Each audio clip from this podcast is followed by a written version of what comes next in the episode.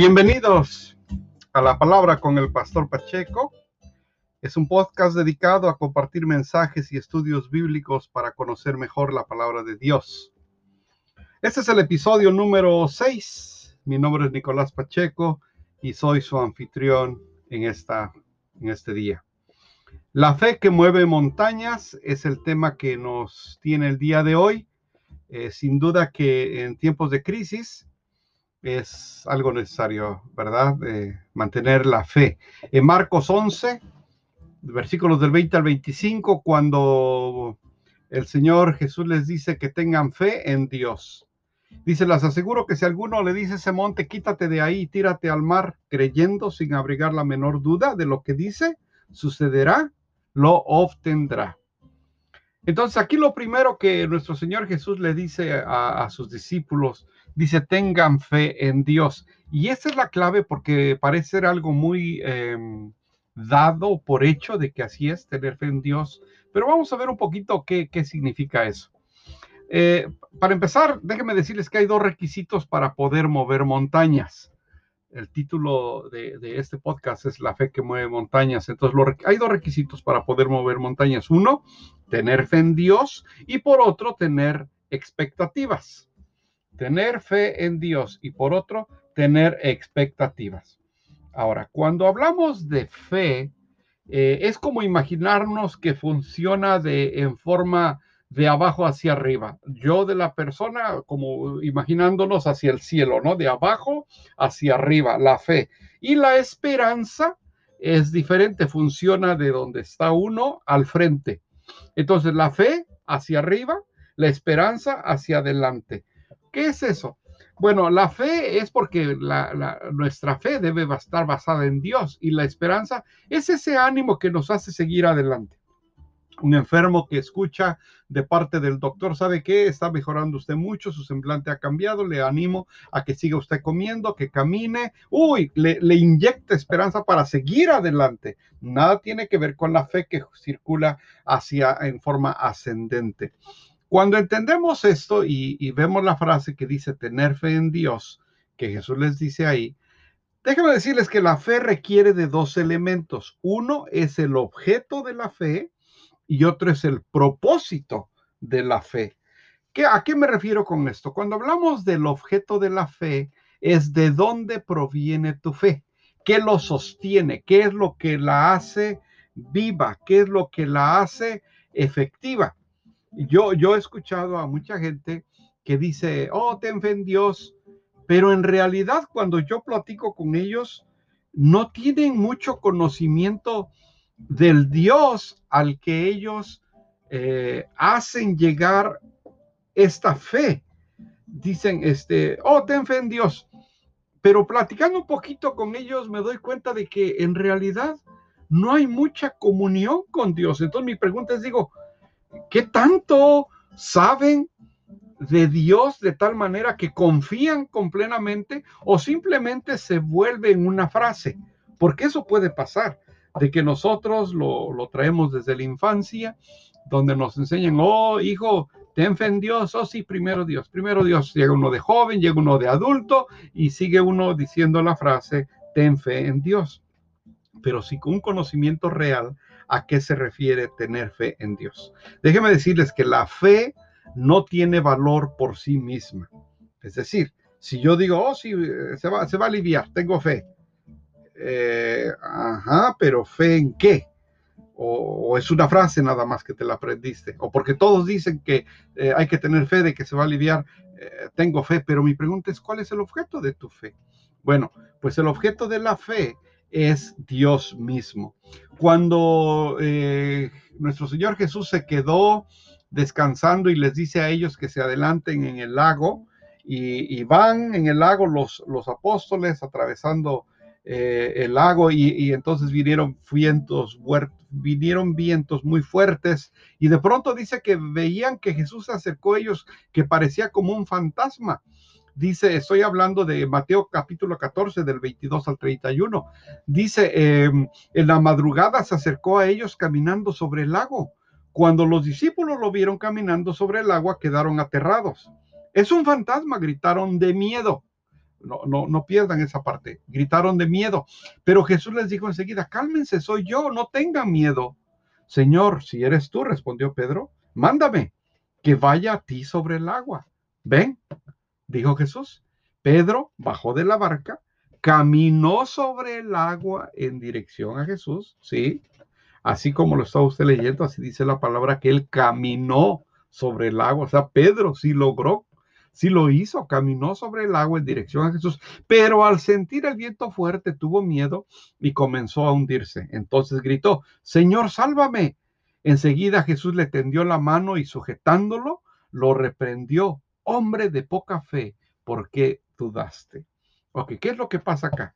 Si tenemos en nuestra mente una imagen, eh, una imagen de este eh, eh, barco, lancha, bote, donde iban los apóstoles y Jesús, usted imagínese esa, escena donde Jesús está sobre las olas del mar y Pedro al verlo a él empieza a caminar, pero cuando empezó a sentir el agua cómo se movía, el viento que era fuerte, es decir, cuando se pensó, quitó su vista del objeto de su fe y puso la vista en sus circunstancias, en sus debilidades, en sus posibilidades, fue donde él se empezó a hundir, porque quitó la vista del objeto de su fe.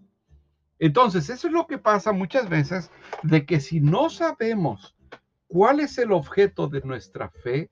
Tenemos una fe que es que, que, que, circula de acuerdo a cómo nos amanece el día.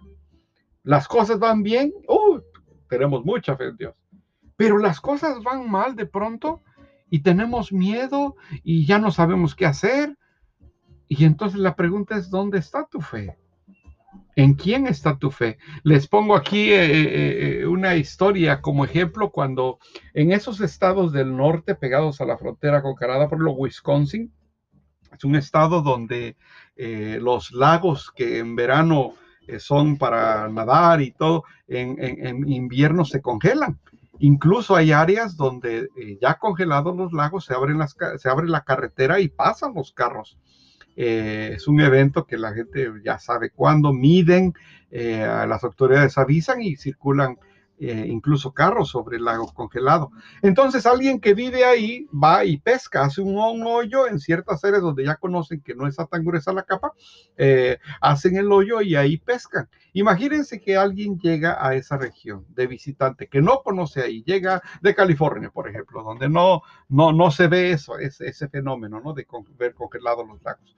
Entonces le dice esta persona al, al amigo que llega a visitarlo, vente, vamos a pescar. Van caminando los dos y el que llega de visita, como no conoce el terreno, como no sabe de eso, tan pronto oye y siente que se empieza a quebrar el hielo, se regresa porque tiene miedo que se vaya a quebrar y bueno, es un lago. En cambio, el que conoce el terreno sigue caminando y, llega donde tiene que hacer, hacer su hoyo, hace su hoyo y se pone a pescar. Pregunta, ¿qué fue lo que sostuvo al que siguió caminando? ¿Saben qué lo sostuvo? El hielo. Y lo que pasa que él conoce el objeto de su fe.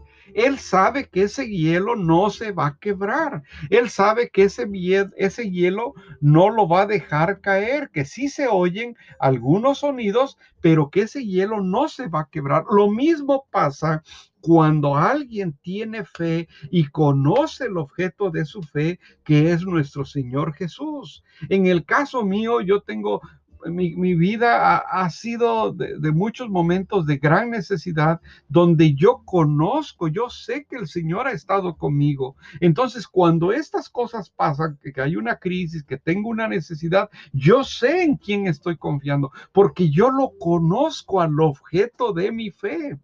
Entonces, muchas veces el problema o la angustia personal que pueda yo tener puede ser muy grande, pero yo como conozco el objeto de mi fe, eso es lo que me sostiene. Por eso es mi pregunta, cuando mucha gente pues no tiene comunión con Dios, ni siquiera lo ha aceptado en su corazón, no tienen comunión en alabanza, en oración, en adoración con Dios, para nada. Entonces, ¿cuál es el objeto de su fe? Eh, ese es uno, por un lado, el objeto de la fe es Dios mismo. el objeto de tu fe no es tu fe, porque tu fe sin Dios pues no es nada, es una frase solamente. Eh, el segundo punto es el propósito, eh, que en este caso el propósito es mover montañas, porque les dice, si tuvieran eh, fe como un grano de mostaza, ustedes le dirían a ese, ese monte que se moviera y, su, y, será, y, se moverá. Y dice en el versículo 24, Marcos, Marcos 11, dice, por eso les digo, crean que ya han recibido todo lo que estén pidiendo en oración y lo obtendrán. Y aquí está la clave, pidiendo en oración. ¿Qué es lo que pasa? Que muchas veces pedimos, pero no hay una, eh, una conversación, porque eso es, la, eso es la oración, una conversación con Dios. Solamente pedimos las cosas como nos sale del pecho. Entonces, eh, el problema es que muchas veces pedimos, pero no lo pedimos en oración. Y hay veces pedimos mal. Algo de las, de los, de las cosas preciosas que pasa cuando uno pide en oración es que el Señor nos redarguye y nos hace ver que muchas veces estamos pidiendo mal, estamos pidiendo egoístamente, estoy pensando en mí nada más. Y déjeme decirle, hermano, amigo, que, que, Dios no le va a quitar a alguien nada más quitárselo a él y dárselo a usted nomás para complacerlo a usted. Claro que no lo va a hacer. Él no va a hacerle un daño a alguien para que usted esté contento. Entonces, por eso es de que muchas veces ah, pedimos, pero pedimos mal y pensamos que nuestra oración no está contestada y, decimos dónde está Dios, pero pregunta, hermano, si lo consideraste a Dios cuando tú le estabas pidiendo, de pronto lo que estás pidiendo no es correcto.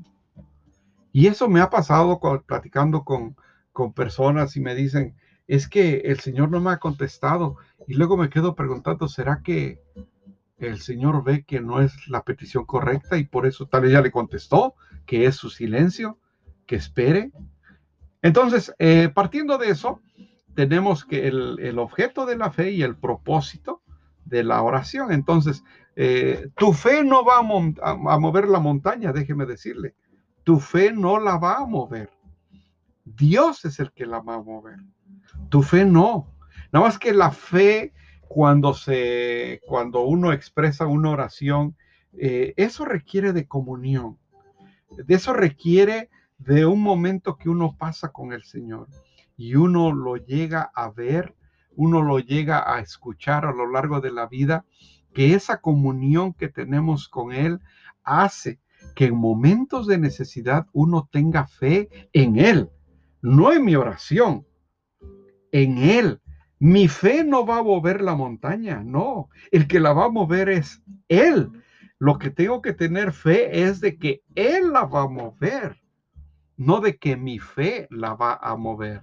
O sea, todo el crédito se le da a nuestro Señor. Entonces, por un lado hay que tener fe en Dios, como nuestro Señor Jesús le dice de entrada, eh, tengan fe en Dios. La otra es que tener expectativas. Dice, les aseguro que si alguno le dice a este monte, seguimos en Marcos 11, quédate ahí y tírate al mar creyendo sin abrigar la menor duda de que lo que eso dice sucederá, lo obtendrá. Por eso les digo, crean. Y ahí está la palabra clave, crean. Cuando Él nos dice que creamos, quiere decir que creamos en Él. Por eso es de que él dice, crean. Pero luego dice todo lo que están pidiendo en oración otra vez, porque pedirlo en oración es como un filtro donde va a quitar todo aquello que estorba nuestra petición. Cuando nosotros eh, enfocamos nuestras necesidades, hay veces que en realidad estamos siendo egoístas y nada más queremos estar bien nosotros, pero muchas veces eh, hay más necesidad afuera que con uno. Y el Señor, cuando uno le pide en oración, Él nos revela que si estamos equivocados o no. Entonces, cuando tiene uno expectativas, e incluyen tres áreas. Cuando las expectativas incluyen las emociones, que es lo que deseamos, la voluntad, que es lo que pedimos, y el espíritu, que es lo que creemos. Repito, las expectativas incluyen las emociones, que es lo que deseamos, la voluntad, que es lo que pedimos, y el espíritu, que es lo que creemos.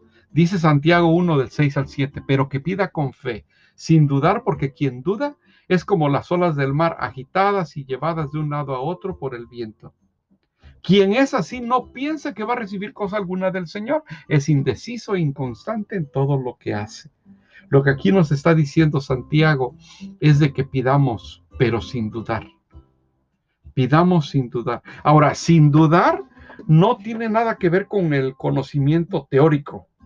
Oh, yo sé que no hay que dudar, por eso es que no dudo y se lo pido. No, no, no, no. Tiene que ver con una conducta piadosa. La, la, fe verdadera no se basa en evidencias de nuestra experiencia.